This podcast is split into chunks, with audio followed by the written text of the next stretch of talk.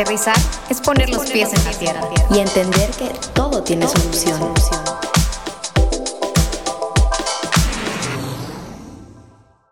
Bueno, nos encontramos en la segunda parte del episodio con Karim Mena acerca de miedos económicos y la vida adulta. Hola Cookie, Karim, ¿cómo están? ¿Qué onda? Muy bien, muy bien en su programa favorito. Bueno, profundicemos de las redes sociales, que es justo lo que estábamos hablando. Algo que quiero compartir que comprendí hace poco es que, ok, todo tiene su función y así como todo tiene su función, las redes sociales también tienen su función, pero una de las cosas que no estamos entendiendo es el tiempo que gastamos en eso. Y digo no estamos entendiendo porque yo me considero una persona que gasta mucho tiempo en las redes, pero la otra vez vi una plática que dijeron que en realidad el tiempo que gastas en las redes es el tiempo que deberías estar gastando en tu crecimiento personal. Entonces no te das cuenta y es, tus ojos están poniendo atención en otras cosas, ya sea materiales, ya sea comparaciones, ya sea heridas que pensaste que sanaron, pero fuiste una foto y después te diste cuenta que no. Y todo ese tiempo tuviste que estar pensando en los siguientes pasos que tú vas a dar para ver cómo puedes crecer. Pero, sin embargo, yo sí siento que las redes sociales son muy buenas. O sea, a mí me pasa que de la nada veo frases o me entero de libros que que lo llevo toda la vida conmigo, ¿sabes? Gracias a las redes, porque hay gente que sí ha logrado esparcir ese contenido, el, hasta contenido de cómo invertir, contenido de consejos, y siento que esas son las cosas que todavía tenemos que seguir teniendo, ¿verdad? O sea, ¿ustedes qué opinan con todo esto? Sí, o sea, yo creo que tienes que ser muy selectivo y tener autocontrol en la calidad del contenido, o sea, en contenido y en cantidad de tiempo que pasas en las redes sociales. O sea, es algo que, o sea, hay, hablando del tiempo, hay mil estudios y mil eh, cosas de diferentes universidades y diferentes revistas y demás que hablan del, del, tiempo que pasamos en las redes sociales y demás. Pero es algo que todos hemos experimentado. O sea, no necesitamos que venga un científico de Harvard a decirnos qué pasa, porque nosotros, o sea, todos, todos lo hemos experimentado. Y es como, o sea, estando en las redes sociales, como que tu cerebro se entume, como que dejas de pensar y, hasta te vuelves un poco dependiente, no, quiero decir adicto, pero hasta cierto punto sí a ese estado de no estar pensando. Y es algo que se me hace súper grave, porque el tiempo es un recurso que, o sea, no tenemos ninguna forma de, de recuperarlo y es algo muy personal. Es lo único que es totalmente nuestro, o sea, nuestro tiempo y lo que hacemos con él. Eh, bueno, dato curioso, cuando eh, Francia estaba como que en el culmen, en, la, en el clímax del, del, renacimiento y el, bueno, o sea, de, de todo el estar como que estandarizando y emancipándose de la iglesia y todo, en esa época habían mil diferentes unidades de medida. O sea, cada país o región tenía su forma de pesar las cosas, de medir las cosas, de su propia moneda. O sea, era como si fueras al mercado y todo está en diferentes tipos de peso y de, o sea, de, peso de, masa, ¿no? Y en diferentes cantidades, no sé, alguien en pesos, alguien en dólares, ¿no? En las monedas, de, en diferentes currencies, diferentes este, monedas, ¿no? Entonces, estando eh, tratando de estandarizar eso, eh, en aquel entonces, bueno, Inglaterra llega con el sistema inglés y Francia y otros países llegan con el sistema estándar internacional, que es el kilo, el metro y todo, ¿no? En base decimal. Y intentaron estandarizar el tiempo, o sea, intentaron eh, el tiempo que, pues, se fijan, no, es base, no lo tenemos en sistema decimal, o sea, está en, es base 60, como que no cuadra eh, un poco matemáticamente, así a simple vista, con, con, todo lo demás que está, todo es como que un centímetro, metro o centigramo, gramo, kilogramo, kilómetro, o sea, todo es como que múltiplos de 10 y los segundos no, los, los, los minutos no. Y fue porque era algo que la gente ya tenía hasta cierto punto estandarizado, pero era algo muy, digo, seguramente hubiera muchas razones, ¿no? Pero es que eso era algo eh, personal. O sea, la gente sí como que se molestó y fue un proceso que duró muchísimos años, que todos usaran la misma medida para el peso y todos usaran la misma medida para las distancias y, y todo, ¿no? Volumen, todo pero el tiempo no lo lograron cambiar y lo intentaron hacer en sistema decimal. decimal. O sea, intentaron, eh, una propuesta de un sistema para medir el tiempo en base a 10 y no lo pudieron hacer porque la gente lo tenía demasiado arraigado, porque es algo demasiado personal, o sea, es lo más personal que tenemos, el tiempo.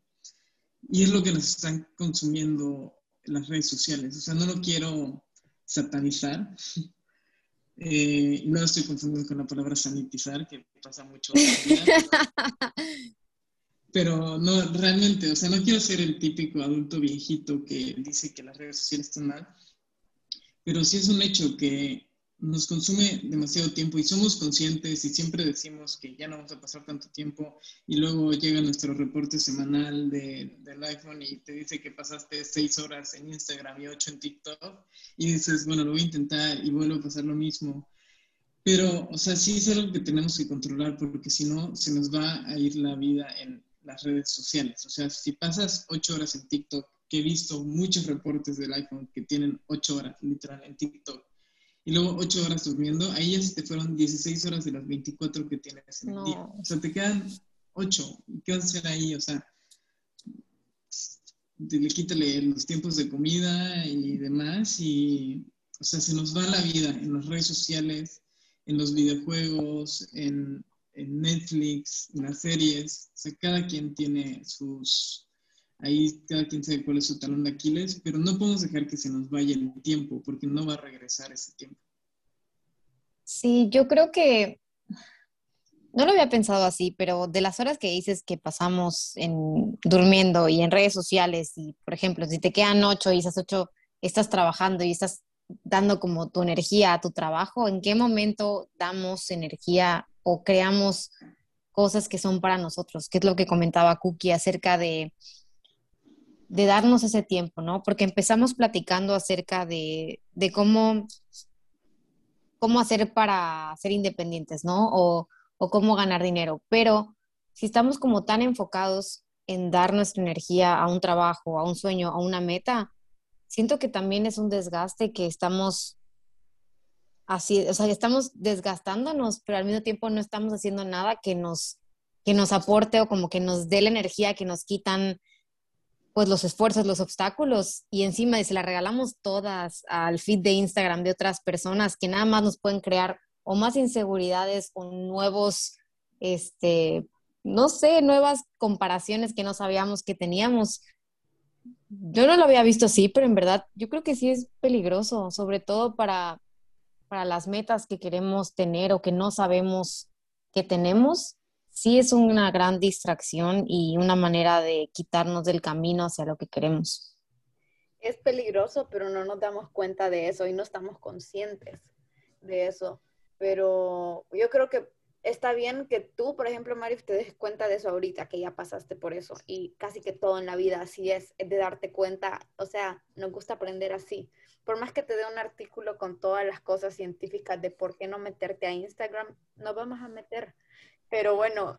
Yo creo que tampoco es lo que decía Karim de que no sé, no quiere sonar como el típico adulto que diga, están malas redes sociales y no se usan, porque es algo, escuchen como yo lo veo tampoco quiero criticar ni que suene como que las personas que no tienen redes sociales estén mal, ¿no? Cada quien tendrá sus razones, pero a lo que voy es que yo creo que tampoco podemos ir en contra de la evolución. Es como que yo diga, ay, pues no voy a usar electricidad porque, porque no, y prendo velas en mi casa. O sea, no, realmente las redes sociales y la tecnología ya son parte de nuestra vida y puede sonar muy monótono el decir que hay que usarlas con responsabilidad, pero yo creo que sí hay que ser más conscientes de que si no sabemos usarlas con responsabilidad, realmente saber lo que nos están quitando para ver, o sea, cómo, no sé, cómo quitarlas un poquito más, ¿no? O sea, el decir, tú me estás restando esto, pues no te voy a dar como toda mi atención, yo te controlo. Es algo que, que me acuerdo que yo antes siempre platicaba, ¿no? Cuando no quería este, comer o me daba miedo comer algo y veía la comida y le decía, yo te controlo, yo te controlo a ti, no puede ser que tú me estés controlando. Y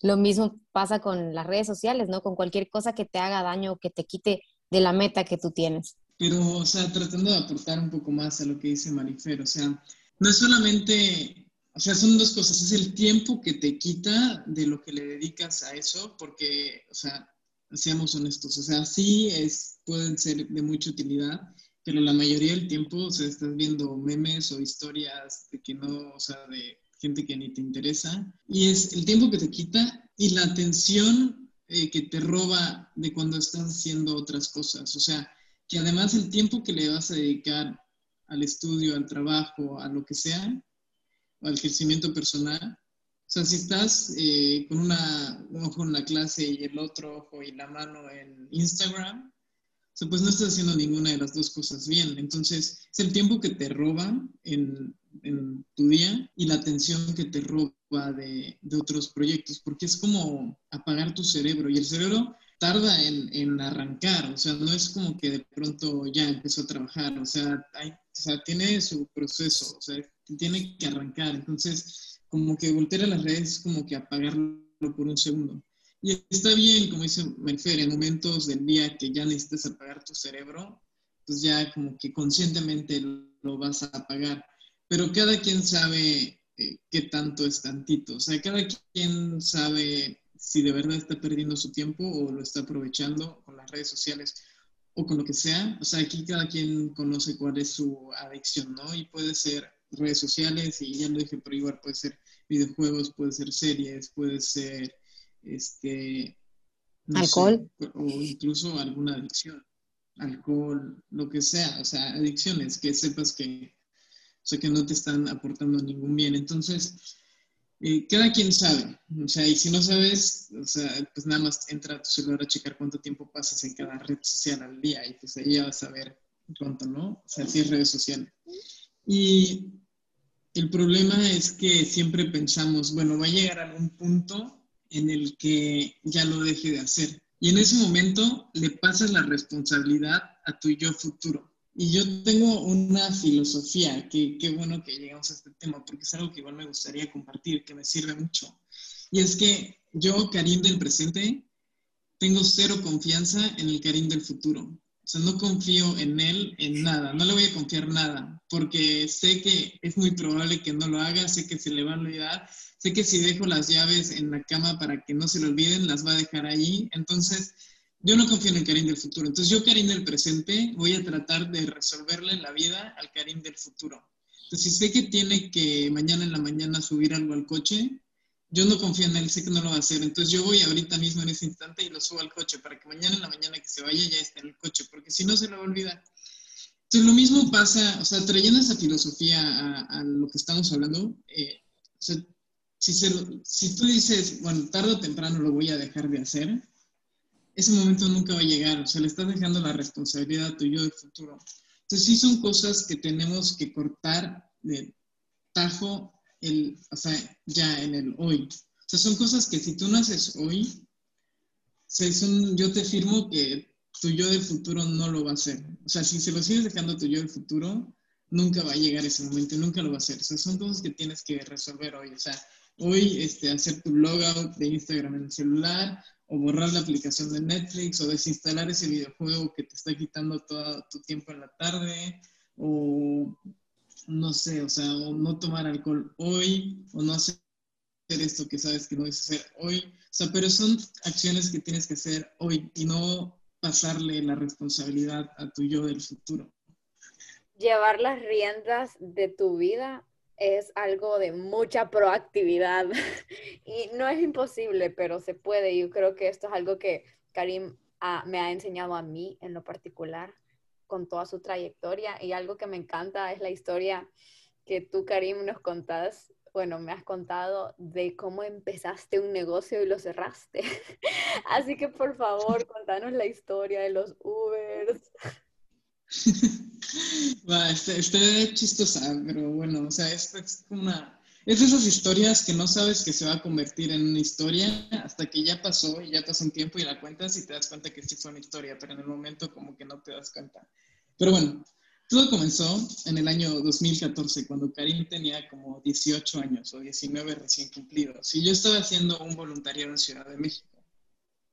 Entonces, estando ahí, eh, otros jóvenes que también estaban en el voluntariado, específicamente uno de España, recuerdo perfectamente el día que yo llegué a donde ellos estaban hospedando y teníamos que ir a un lugar, no recuerdo dónde, algún evento del voluntariado. Y les dije, bueno, ¿y a qué hora llamamos al taxi? Y me contestó, pero tío, ¿qué no has escuchado de esta aplicación que se llama Uber? Entonces, en ese momento, o sea, acababa de llegar Uber a México, creo que era finales del 2014 o principios del 2015, no sé, luego lo googleamos, pero tenía, no sé, unas semanas, unos meses, o al menos de que se empezaba a usar, y el único lugar en donde estaba era en Ciudad de México.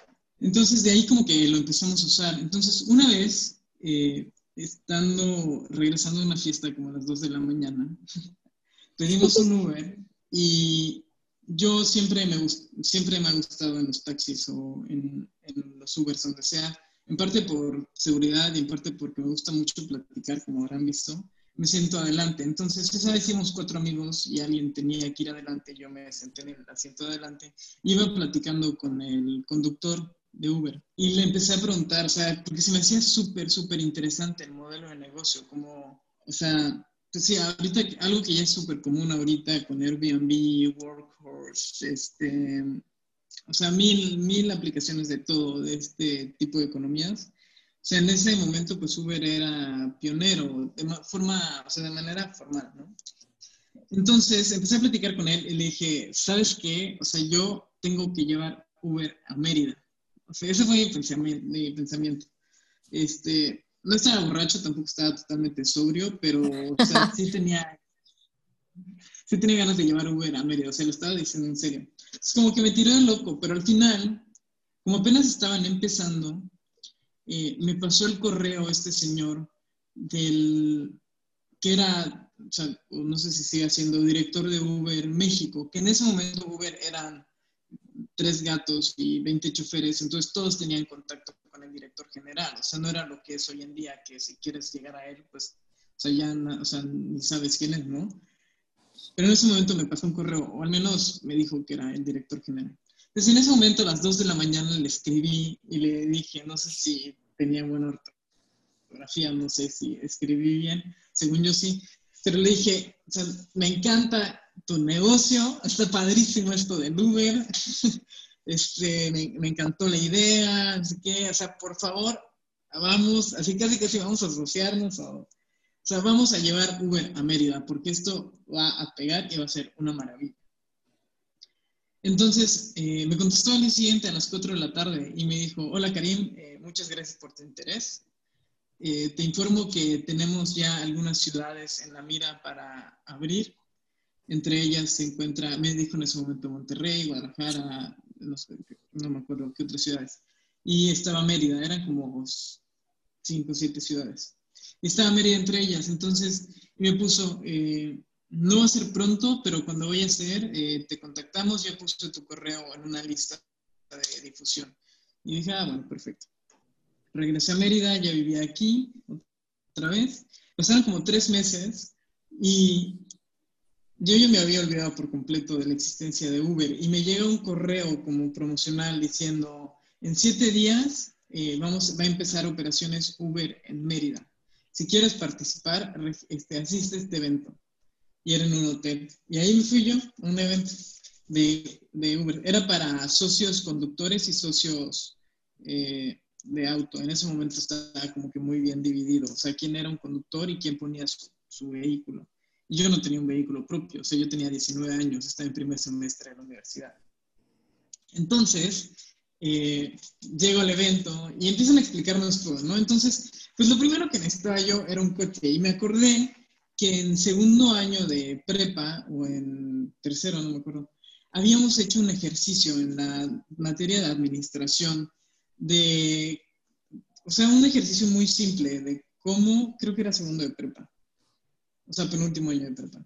¿Cómo eh, puedes pedir un préstamo al banco para comprar una casa un terreno, ponerlo en renta y, de la renta pagar el préstamo del banco con los intereses y después de un tiempo pues ya te quedaste con la casa, o sea, y bueno, y tener algo también de utilidad de la renta, ¿no? Entonces, bueno, obviamente depende de las tasas de interés, pero en ese momento pues hicimos el ejercicio que hoy en día se me hace algo, o sea, súper punto, pero en ese entonces, o sea, era wow. Entonces como que me acordé de ese ejercicio que hicimos en la prepa y dije, bueno, yo puedo pedir un préstamo al banco, comprar los coches, meterlos a Uber y de, lo que gane de Uber pagar el financiamiento de los coches y yo llevarme una parte. Entonces me empecé a mover muchísimo y, y tenía siete días para hacerlo. Y bueno, fue un relajo, fue un show, o sea, fui a mil bancos, me iban cerrando puertas por decir cosas que no debía decir. Cada vez que mencionaba la palabra Uber, o sea, en ese momento era algo así como que no sé, o sea, como si, o sea, era impensable, o sea, que en una aplicación se encontraran dos personas y que pasara por ti y le pagaras a través de la aplicación, o sea, jamás. Entonces, bueno, hasta que ya logré conseguir el financiamiento y saqué el financiamiento, en ese momento eh, me dieron un máximo de medio millón de pesos, que fue para cuatro coches. O sea, lo usé para comprar cuatro coches, cuatro tidas. Entonces, pues yo ya estaba feliz ahí a mis 19 años, ya tenía cuatro coches que no eran míos, eran del banco, los estaba pagando. Bueno, eran míos, pero el dinero era del banco. Y ahora a moverme para conseguir quién rayos iba a manejar esos coches antes de que pasaran los siete días. Yo estaba de contrarreloj porque a las personas que empezaran en el minuto cero, así el hace cuenta que empezaban un lunes, ¿no? Todos los que estuvieran eh, conectados en Uber o los coches, a partir del lunes a las 7 de la mañana, Uber eh, estaba en un programa como para meter Uber a Mérida. Entonces, durante todo el primer, ah, no, pero no el primer mes, durante un tiempo indefinido, que terminaron siendo como dos meses y medio, Uber le iba a pagar a las personas, eh, siempre que estuvieran conectadas, le iba a pagar un sueldo mínimo tanto al dueño del vehículo como al conductor si no tenían clientes y si tenían clientes les iban a pagar el doble de lo que pagara el cliente. O sea, por cada peso que pusiera el cliente, Uber ponía otro peso. Entonces, solo para los que empezaran ese, el día 1 a las 7 de la mañana. Entonces, yo estaba como loco viendo eh, de dónde sacar operadores. Entonces, lo que hice fue que Uber estuvo haciendo juntas como dos o tres al día durante esa semana para dar a conocer la aplicación a chofer, o sea, a gente que quería manejar, que quería meter su coche. Entonces lo que hice fue que fui a las oficinas, me puse a platicar con las personas de ahí, o sea, de Uber, me hice como que me dio sus cuates y les pedí permiso para poner un letrero que dijera, si quieres, si quieres conducir en Uber, llama este número y mi número de teléfono. Te lo pegué ahí y me empezaron a llamar, o sea, empecé a hacer, eh, iba a decir audiciones, entrevistas en Starbucks a miles de choferes. Bueno, el día que más hice, entrevisté a 34 personas. Yo ahí un morrito de 19 años entrevistando a puro señor que el más joven era como de 40. Y pues yo ahí viendo en qué basarme para ver si me daba confianza o no. O sea, no sé, o sea, como que nada más de la mirada. O sea, como que ahí medio, o sea, el aprendizaje, el aprendizaje de ahí era como tratar de sacar colmillo a, a, sentir a la gente. Eh, porque sí, bueno, es otra historia, pero en un momento sí un chofer se me fue y por desesperado le llamé a uno que no me daba tanta confianza y terminó intentándome robar un coche. O sea, al final lo fui a buscar, o sea, a una casa donde ya no vivía y luego llegué, o sea, no entiendo o sea, por dónde se me cruzó llegar yo solo 19 años a casa de ese señor. O sea, ahorita lo pienso y yo puedo haber estado armado, pero bueno, no, quiero divagar. Entonces ya al final, pues lo logré. O sea, el día uno que empezó Uber, o sea, a las 7 de la mañana, estaban mis cuatro coches con cuatro choferes ahí conduciendo. Y pues ahí los tuve unos cuatro meses, más o menos. Y después de cuatro meses, eh, me enteré por un amigo que tenía relación cercana con el gobierno de Yucatán. Ya habían estado empezando a cancelar Uber en varios estados por eh, manifestaciones de los taxistas. Ahorita ya la mayoría de los estados, o sea, pues, o sea, fue algo temporal, ¿no? Pero en ese momento, o sea, muchos estados estaban prohibiendo Uber. Entonces me llegaron rumores de que iban a prohibir Uber en Yucatán. Entonces, eh, en un evento de Soñar Despierto, de hecho, conocí a una persona que como que estaba interesada, estaba viniendo a vivir a Mérida y estaba interesada en invertir en algún negocio, entonces yo le planteé la idea de, de los Ubers con chofer y todo así como que le dije, te vendo, o sea, los cuatro coches ya con chofer registrados en Uber, todo ya hecho, a este precio. Y ese precio era 15% más caro de lo que me había costado comprar los coches a mí, que se los había, o sea, que los estaba pagando todavía. Entonces, pues al final, o sea, por, un, por obra y gracia del Espíritu Santo y un poquito de suerte, logré vender los coches, los vendí, el día, me pagó como los cinco días, el día que me pagó, tres días después sale la noticia de que Uber ya no se iba a permitir en Mérida. Lo siguió usando este señor, lo siguió usando de forma ilegal por un tiempo, pero pues yo me salí así safe. Entonces al final, eh, o sea, con lo que me pagaron de los coches, le pagué al banco y pues al final me quedé con la utilidad de la venta de los coches y con lo que gané de los cuatro meses, que no fue nada, pero, o sea, no fue nada de tiempo, pero fue mucho dinero, de los cuatro meses de Uber, porque fueron cuatro meses que Uber estuvo pagando el doble. Entonces, pues ese fue como que mi primer emprendimiento en forma, digo, había intentado hacer otras cosas en prepa y así, pero el punto de todo esto es que para hacer eso, yo me tuve que registrar en Hacienda a los 18, 19 años. Eh, tuve que empezar a pagar impuestos, tuve que este, pues, conseguirme un contador. Entonces eran cosas que en la escuela yo no estaba viendo y no iba a ver y que como que por ese eh, jueguito que hice me forcé a aprenderlas y pues desde ese momento como que ya lo empecé a aplicar y pues una vez que entras a Hacienda pues ya tienes que hacer tu declaración ya, o sea, no la puedes dejar de hacer. Entonces, pues como que desde ahí empecé a aprender entonces son cosas que como que te vas animando en la vida a hacer, que después te das cuenta que te sirvieron de aprendizaje de algo, pero el punto es hacer cosas, o sea, no dejar de hacer cosas, actuar y hacer y hacer.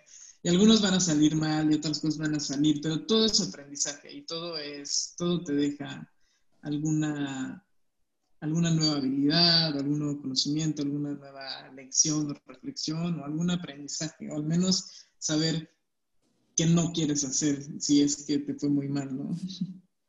Wow, la verdad que, ay, perdón que te interrumpí, Cookie, pero me inspira muchísimo esa historia, de verdad me dan ganas de, pues, de empezar, ¿no? De, de no tener miedo y atreverse, porque como dices, como puede salir mal, puede salir bien. Entonces, yo creo que me emociona mucho la parte de, de poder aprender, ¿no? Y de tener la oportunidad de, de salir a este no, no puedo decir nuevo mundo porque es el mundo en el que ya vivíamos, pero estábamos más chiquitos, pero ya sabiendo que las cosas se pueden aprender, ¿no? Como, como saber y no sentirse inseguro, porque al final, pues yo creo que todos, hasta los más grandes, empezaron desde abajo. Como tú dices, no sabía hacia dónde ir, no sabía qué hacer, no me había tocado nunca este, declarar en Hacienda, pero lo tuviste que hacer y la experiencia a lo mejor fuiste más valiente que otras personas que nunca se atreven, pero yo creo que es importante que nos atrevamos a ser valientes, porque si no,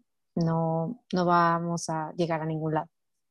Sí, yo creo que nada de lo que pasó o lo que te pasó lo cambiarías, porque conociste muchísimas cosas, tanto como hacer una factura, de ahí el mundo laboral, tratar con clientes, hacer entrevistas, entrevistaste, y yo creo que eso es algo que siempre te vas a llevar, ¿sabes? Entonces, nada más para cerrar este episodio, porque la plática se puso buenísima, pues quiero decirles a ustedes si ya llegaron hasta acá, pues motivarlos a que vean cómo Karim ha salido adelante y que todo se puede y que más que nada hacer la pirámide que nos enseñó a poder llevar los gastos, ahorrar, incluso como ir más allá de la supervivencia, porque creo que este es el mensaje que estamos dando dentro de todo eso, ¿verdad? Y junto con la paciencia. ¿Y hay algo más que quieran decir? Eh, yo quería decir que, mm, que, como decían, el que no es solo la supervivencia, ¿no? Hay que, pues, no luchar, porque no me gusta decir la palabra luchar, yo creo que en la vida no tiene que ser una constante lucha, simplemente esforzarse por vivir la vida que, mm, que, hemos estado acostumbrados a vivir, ¿no? O sea, el estilo de vida que nos enseñaron que tuvimos y, y, más, porque para atrás ni para agarrar impulso. Así que, Karim, si quisieras despedirte tú también y recordar tus redes sociales para las personas que nos escuchan, por si quieren seguir ahí más tips o solo inspirarse con tu contenido. Sí, bueno, eh, es un placer haber estado con ustedes. En Insta, si me quieren seguir y les doy follow back, es KarimMC. Eh, quiero nada más cerrar con lo que dijo Cookie en algún momento, la palabra proactividad, porque pues hoy en día es demasiado estrés, ¿no? En el que estamos y más en esta etapa y hay enfermedades reales que se desatan, ansiedad, depresión, que se desatan con este estrés, ¿no?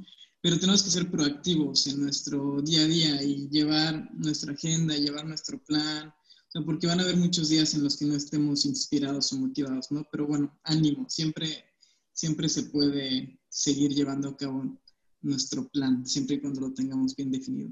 Eso fue todo por hoy, nos vemos. Nos vemos, adiós. Bye, chao.